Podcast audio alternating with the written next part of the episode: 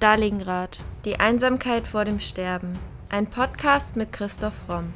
Der Autor spricht über historisch-politische Themen rund um Stalingrad und den Zweiten Weltkrieg. Thema der heutigen Folge: Hermann Hoth. Hass und Herrentum.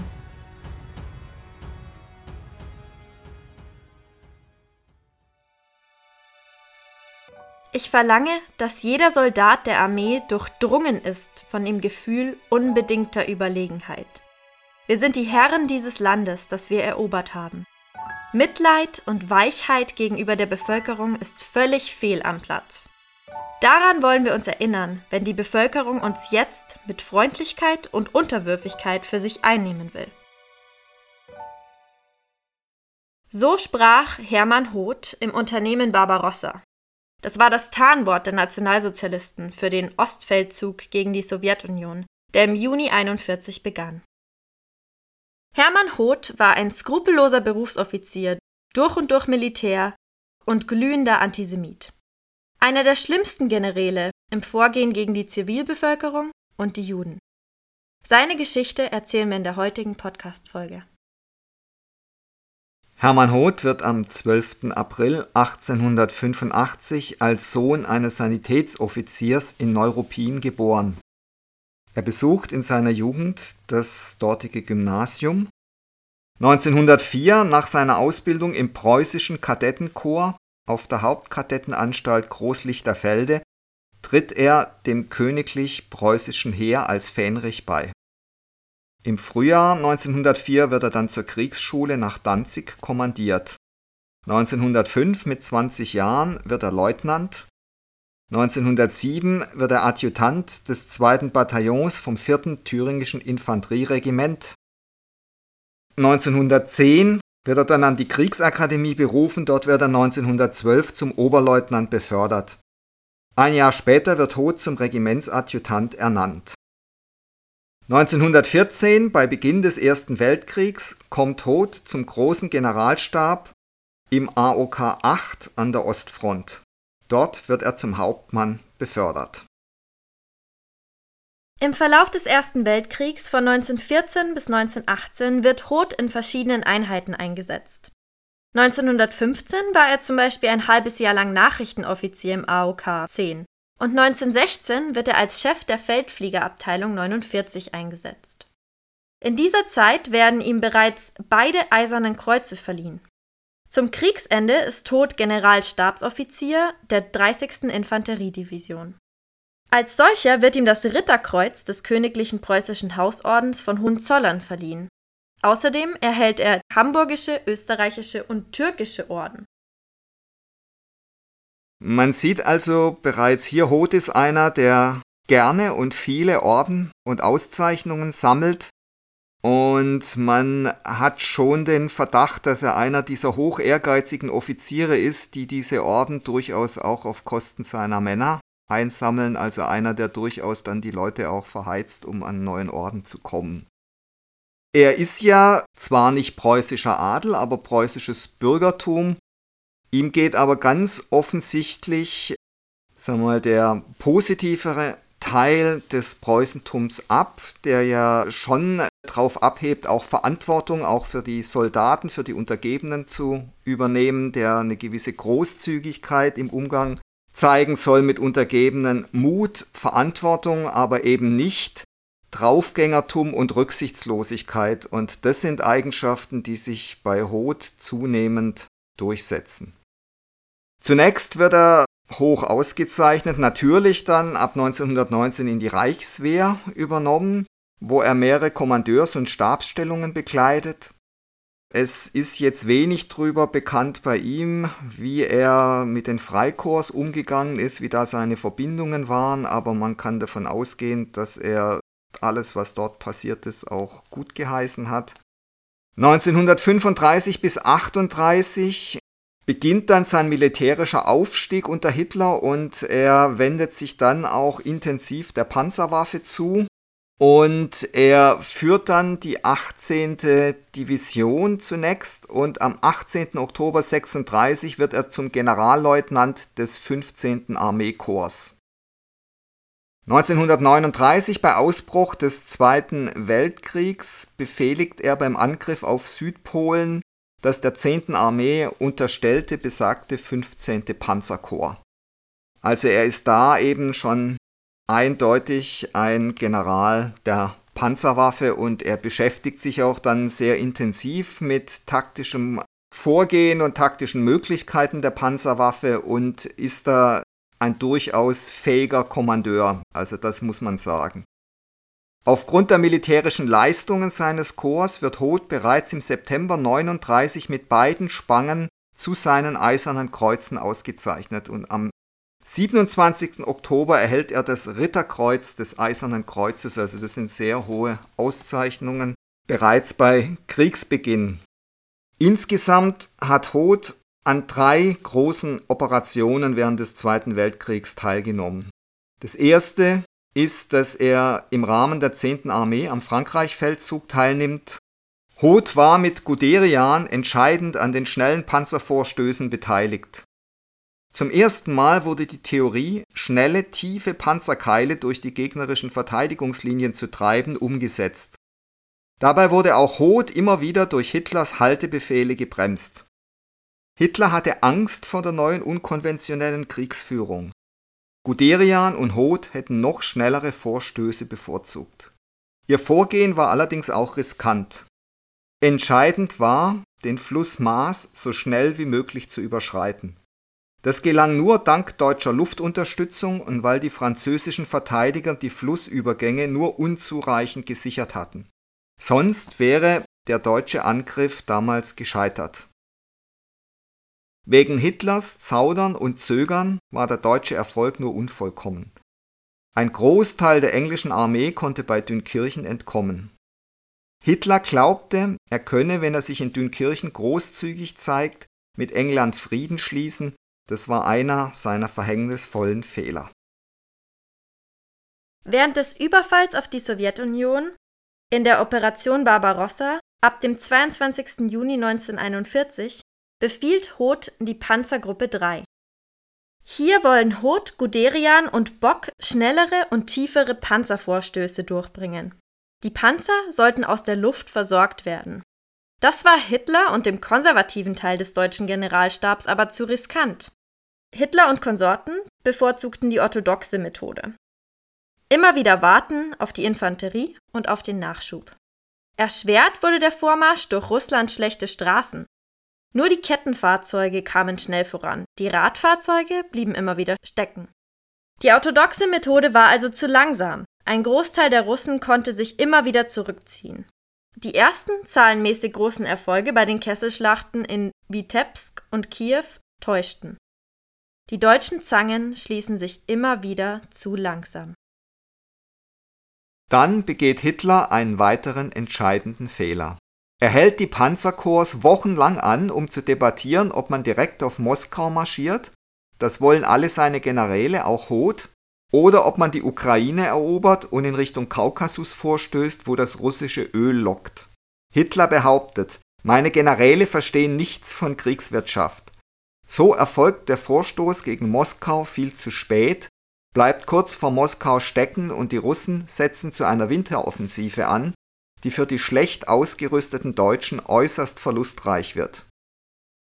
Vorher hat Hoth allerdings noch einige Erfolge. Mit der Panzergruppe 3 überwältigt er die Stadt Minsk am 28. Juni 1941 und am 9. Juli 1941 Vitebsk, wofür er am 17. Juli das Eichenlaub zum Ritterkreuz von Hitler persönlich erhält. Das ist der höchste Orden, den es im Dritten Reich damals gibt. Am 5. Oktober 1941 wird er zum Oberbefehlshaber der 17. Armee ernannt. Er steht jetzt also auf dem Zenit seiner Karriere. Umso heftiger sind eben die Schattenseiten seiner Persönlichkeit und man sieht darin vielleicht auch seinen maßlosen Ehrgeiz gespiegelt, der sich dann eben in Fanatismus und Menschenverachtung äußert. Hoth ist ein aktiver Unterstützer des Vernichtungskrieges gegen die Sowjetunion und fordert seine Männer auf, die Notwendigkeit für dies, wie er das nennt, harte Bestrafung des Judentums zu verstehen. Unter seinem Befehl beteiligt sich die 17. Armee an der Jagd und Ermordung von Juden in seinem Herrschaftsgebiet. Er arbeitet also aktiv mit den Einsatzgruppen hinter der Front zusammen. Eine Tatsache, die lange von der Wehrmacht und ihren Vertretern auch nach dem Krieg geleugnet ist und das ganze Ausmaß dieser Zusammenarbeit kam eigentlich dann erst in der Wehrmachtsausstellung so richtig raus. Nach der Erteilung der sogenannten strenge Verordnung durch Generalfeldmarschall Reichenau im Oktober 41 erteilt Hoth im November 41 seinen unterstellten Truppen folgenden Befehl. Jedes Anzeichen von aktivem oder passivem Widerstand oder jeder Art von Machenschaften jüdisch-bolschewistischer Agitatoren ist unverzüglich und erbarmungslos auszurotten. Diese Kreise sind die geistigen Stützen des Bolschewismus, die Träger seiner mörderischen Organisation, die Gehilfen des Bolschewismus Partisanen. Es ist dieselbe jüdische Klasse von Wesen, die durch ihre Aktivitäten gegen die Nation und die Zivilisation unserem eigenen Vaterland so viel Schaden zugefügt haben und die deutschfeindlichen Tendenzen in der ganzen Welt fördern und die Vorboten der Rache sein werden. Ihre Vernichtung ist ein Diktat unseres eigenen Überlebens. Also das ist ein sehr deutlicher Aufruf zum Völkermord. Und man sieht darin, wie fanatisch das in den Köpfen drin war. Und man sieht eben auch, wie der Krieg dann das alles noch immer weiter verschlimmert hat. Und ja, wir haben ja jetzt im Augenblick auch wieder Krieg an denselben Orten. Das fallen ja wieder dieselben Städtenamen. Und auch hier sehen wir ja wieder, wie je länger der Krieg geht, der Fanatismus, der Hass immer größer werden auf beiden Seiten und wie eben immer barbarischer gekämpft wird. Am 17. November 1941 fordert Hoth seine Soldaten auf, ich zitiere, kein Mitleid oder Weichheit gegenüber der Bevölkerung zu zeigen, keine Sorglosigkeit und Gutmütigkeit gegenüber Partisanen, dafür aber Herrentum und NS-Weltanschauung, gesunde Gefühle des Hasses und der Überlegenheit sowie Verständnis für die erbarmungslose Ausrottung von Kommunisten und Juden. Hoth gehört zweifellos zu den Generälen, die in ihren Befehlen ihre Übereinstimmung mit den Massenmorden der Einsatzgruppen im rückwärtigen Gebiet zum Ausdruck bringen und an ihrer Zustimmung zur Ausrottung der jüdischen Bevölkerung keinen Zweifel lassen. Und das ist ein Mann, der von seinen Soldaten beinahe liebevoll Papa Hoth genannt wurde. Und ich zitiere nochmal wörtlich von ihm die Notwendigkeit harter Maßnahmen gegen volks- und artfremde Elemente muss gerade von den Soldaten verstanden werden. Diese Kreise sind die geistigen Stützen des Bolschewismus, die Zuträger seiner Mordorganisation, die Helfer der Partisanen. Es ist die gleiche jüdische Menschenklasse, die auch unserem Vaterlande durch ihr volk- und kulturfeindliches Wirken so viel geschadet hat, heute in der ganzen Welt Strömungen fördert und Träger der Rache sein will. Ihre Ausrottung ist ein Gebot der Selbsterhaltung. Bei den Angriffen am Donetsk und bei Tscharkow führt Hoth die 17. Armee. Er vertritt die Auffassung, dass der Ostfeldzug anders zu Ende geführt werden müsse als zum Beispiel der Krieg gegen die Franzosen und gehört zu den Offizieren, die den berüchtigten Kommissarsbefehl und den Reichenau-Erlass umsetzen und weitergeben. Der Kommissarbefehl beinhaltet, dass politische Kommissare sofort und ohne Verfahren und ohne, ob sie sich jetzt im, im Sinne der Deutschen was haben zu Schulden kommen lassen oder nicht, dass die also sofort erschossen werden. Und da spielte jetzt auch gar keine Rolle mehr, ob jemand Jude war oder nicht. Wer, wer politischer Kommissar war, wurde also sofort erschossen. Und das ist natürlich auch ein durchaus verbrecherischer Befehl, der gegen jede Kriegskonvention, gegen jedes Völkerrecht verstößt. Am 1. Juni 1942 übernimmt Hoth als Generaloberst den Oberbefehl über die 4. Panzerarmee. Er tritt damit die Nachfolge von Richard Ruoff an. Zwischen dem 12. und 23. Dezember 1942 versucht Hoth mit eben dieser Panzerarmee die auch Hoth-Gruppe genannt wird, vergeblich die eingeschlossene 6. Armee in Stalingrad unter General Friedrich Paulus zu entsetzen.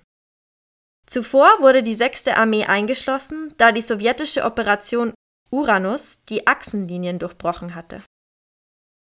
Am 11. Dezember, ein Tag bevor die Operation Wintergewitter, so hieß dieser Entsatzversuch, begann, hat Roth folgenden Befehl ausgegeben. Ich zitiere, Die Stunde des Angriffs ist gekommen. Westlich von Stalingrad halten seit Wochen deutsche und rumänische Kräfte ihre Stellungen, eingeschlossen von den Roten. Sie warten auf uns. Wir werden sie nicht im Stich lassen. Wieder wird die Wucht deutscher Panzer den Weg für Grenadiere und Infanterie in den Rücken des Feindes freilegen. Was sich uns entgegenstellt, wird angegriffen und geschlagen. Es kann kein Zaudern geben, wenn es um das Schicksal unserer Kameraden geht. Sie vertrauen eurer Tapferkeit und werden mit euch die Einschließungslinie durchbrechen. Vorwärts zum Sieg. Der deutsche Gegenstoß Mitte Dezember wird vom Südwesten aus geführt, östlich des Don an der Linie Kotelnikowo-Stalingrad. Die Truppen werden unter dem Befehl Erich von Mahnsteins 11. Armee eilig zusammengezogen die 6. Panzerdivision wird extra aus Frankreich herangeführt.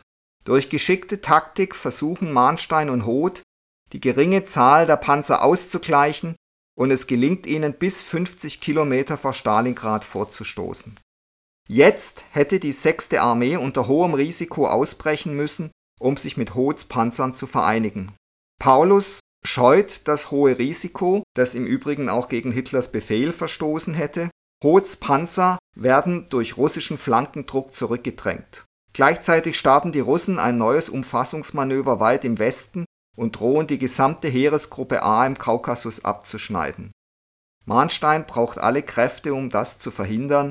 Die 6. Armee ist verloren. Am 24. Dezember, an Weihnachten, wird den Eingeschlossenen bewusst, dass sie in Stalingrad bleiben werden. An Heiligabend schreibt der Soldat Kurt Haas an seinen Vater einen Feldpostbrief, dass er nicht mehr nach Hause kommen wird. Zitat Ich will dir noch etwas schreiben, was etwas hart klingt, aber wir sind ja keine Frauen.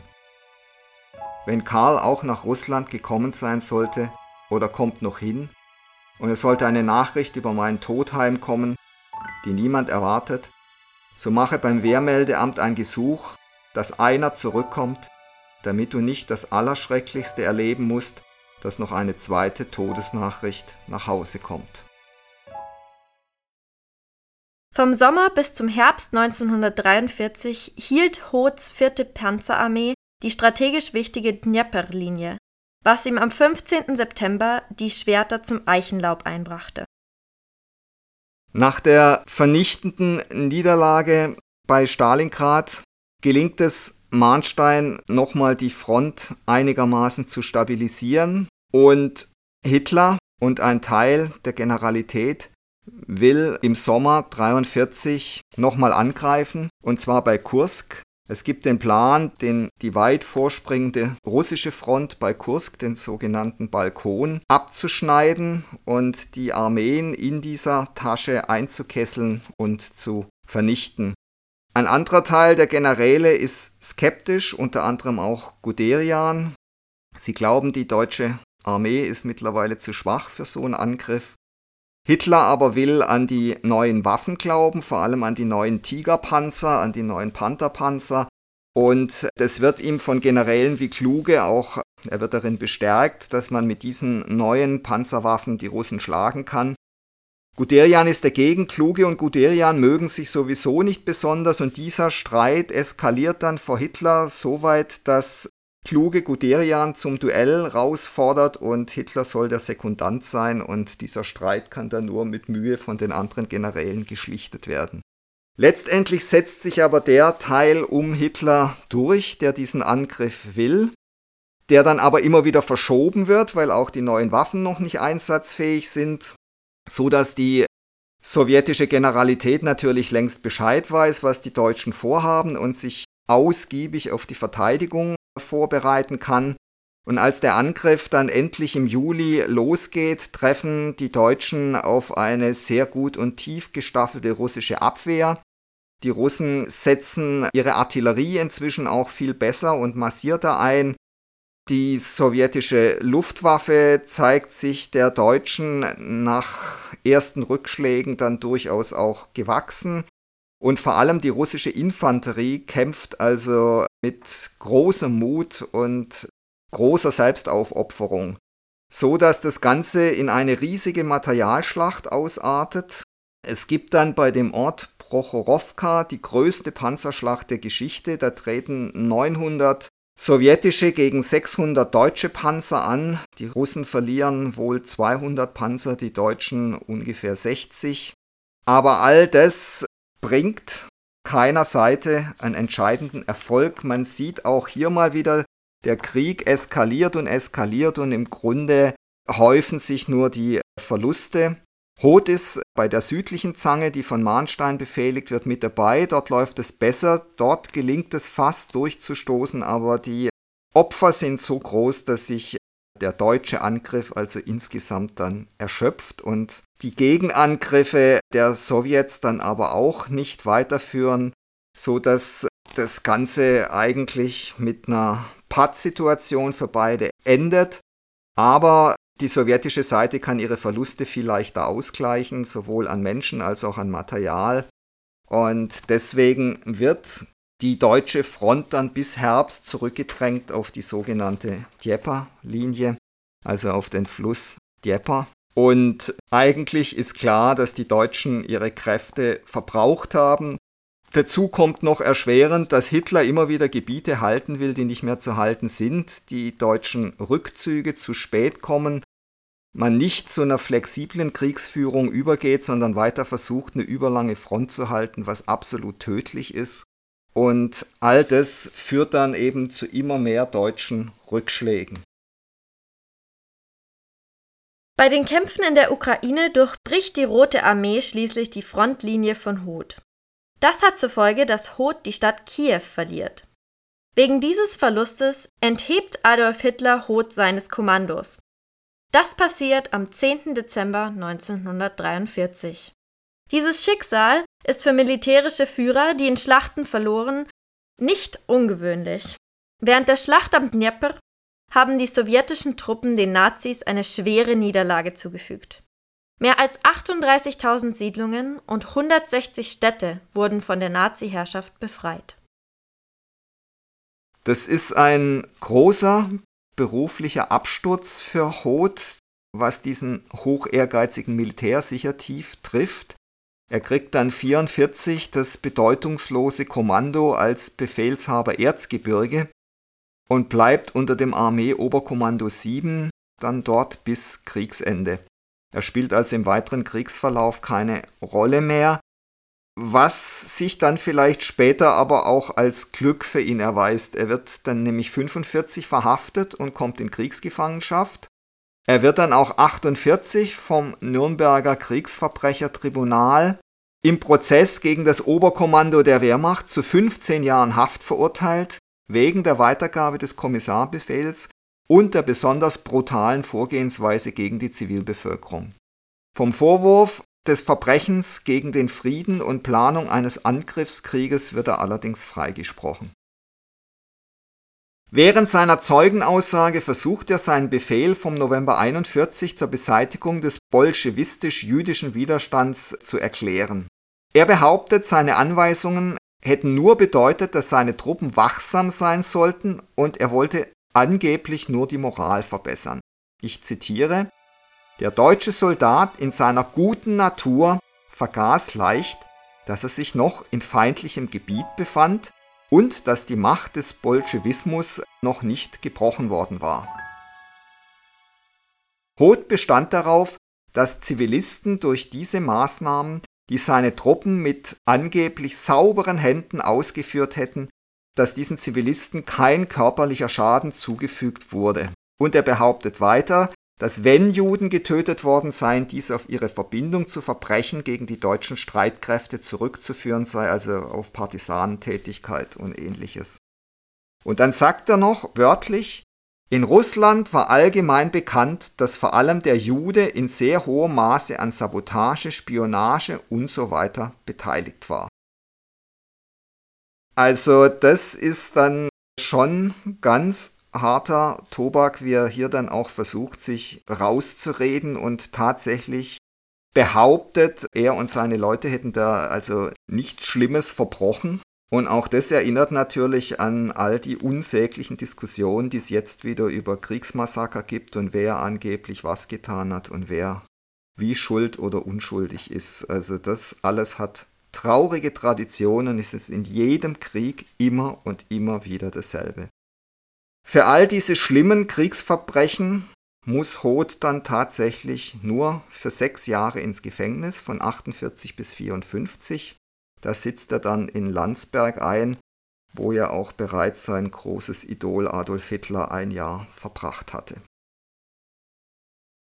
Nach seiner Freilassung beginnt Hoth seine Memoiren zu schreiben, in denen er neben biografischen Daten die Aktionen deutscher Panzerverbände im Zweiten Weltkrieg analysiert.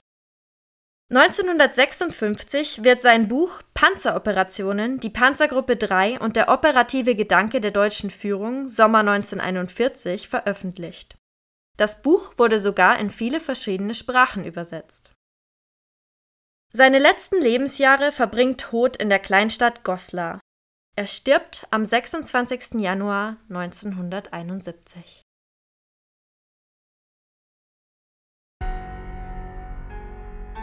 Das war Folge 105 unseres Podcasts Stalingrad, die Einsamkeit vor dem Sterben. Vielen Dank fürs Zuhören. Und jetzt seid ihr dran. Was wollt ihr über den Zweiten Weltkrieg wissen? Welche Fragen quälen euch schon länger? Schreibt sie uns und wir versuchen sie in den nächsten Podcast-Folgen zu beantworten. Meldet euch doch auf Instagram unter primero-verlag oder per Mail an primero.primeroverlag.de. Wenn euch unser Podcast gefällt, würden wir uns sehr freuen, wenn ihr uns mit dem Kauf unserer Bücher unterstützt. Neben dem Historienroman Stalingrad, Die Einsamkeit vor dem Sterben, ist auch die Gesellschafts- und Mediensatire Das Albtraumschiff, Odyssee eines Drehbuchautors im Primero Verlag erschienen. Wie viele tausend Stalingrad-Zuhörer bereits bestätigen, es lohnt sich. Bei Fragen, Anregungen oder Kommentaren zu unseren Podcast-Folgen schreibt uns gerne auf Instagram unter primero-verlag oder per Mail an primero.primeroverlag.de.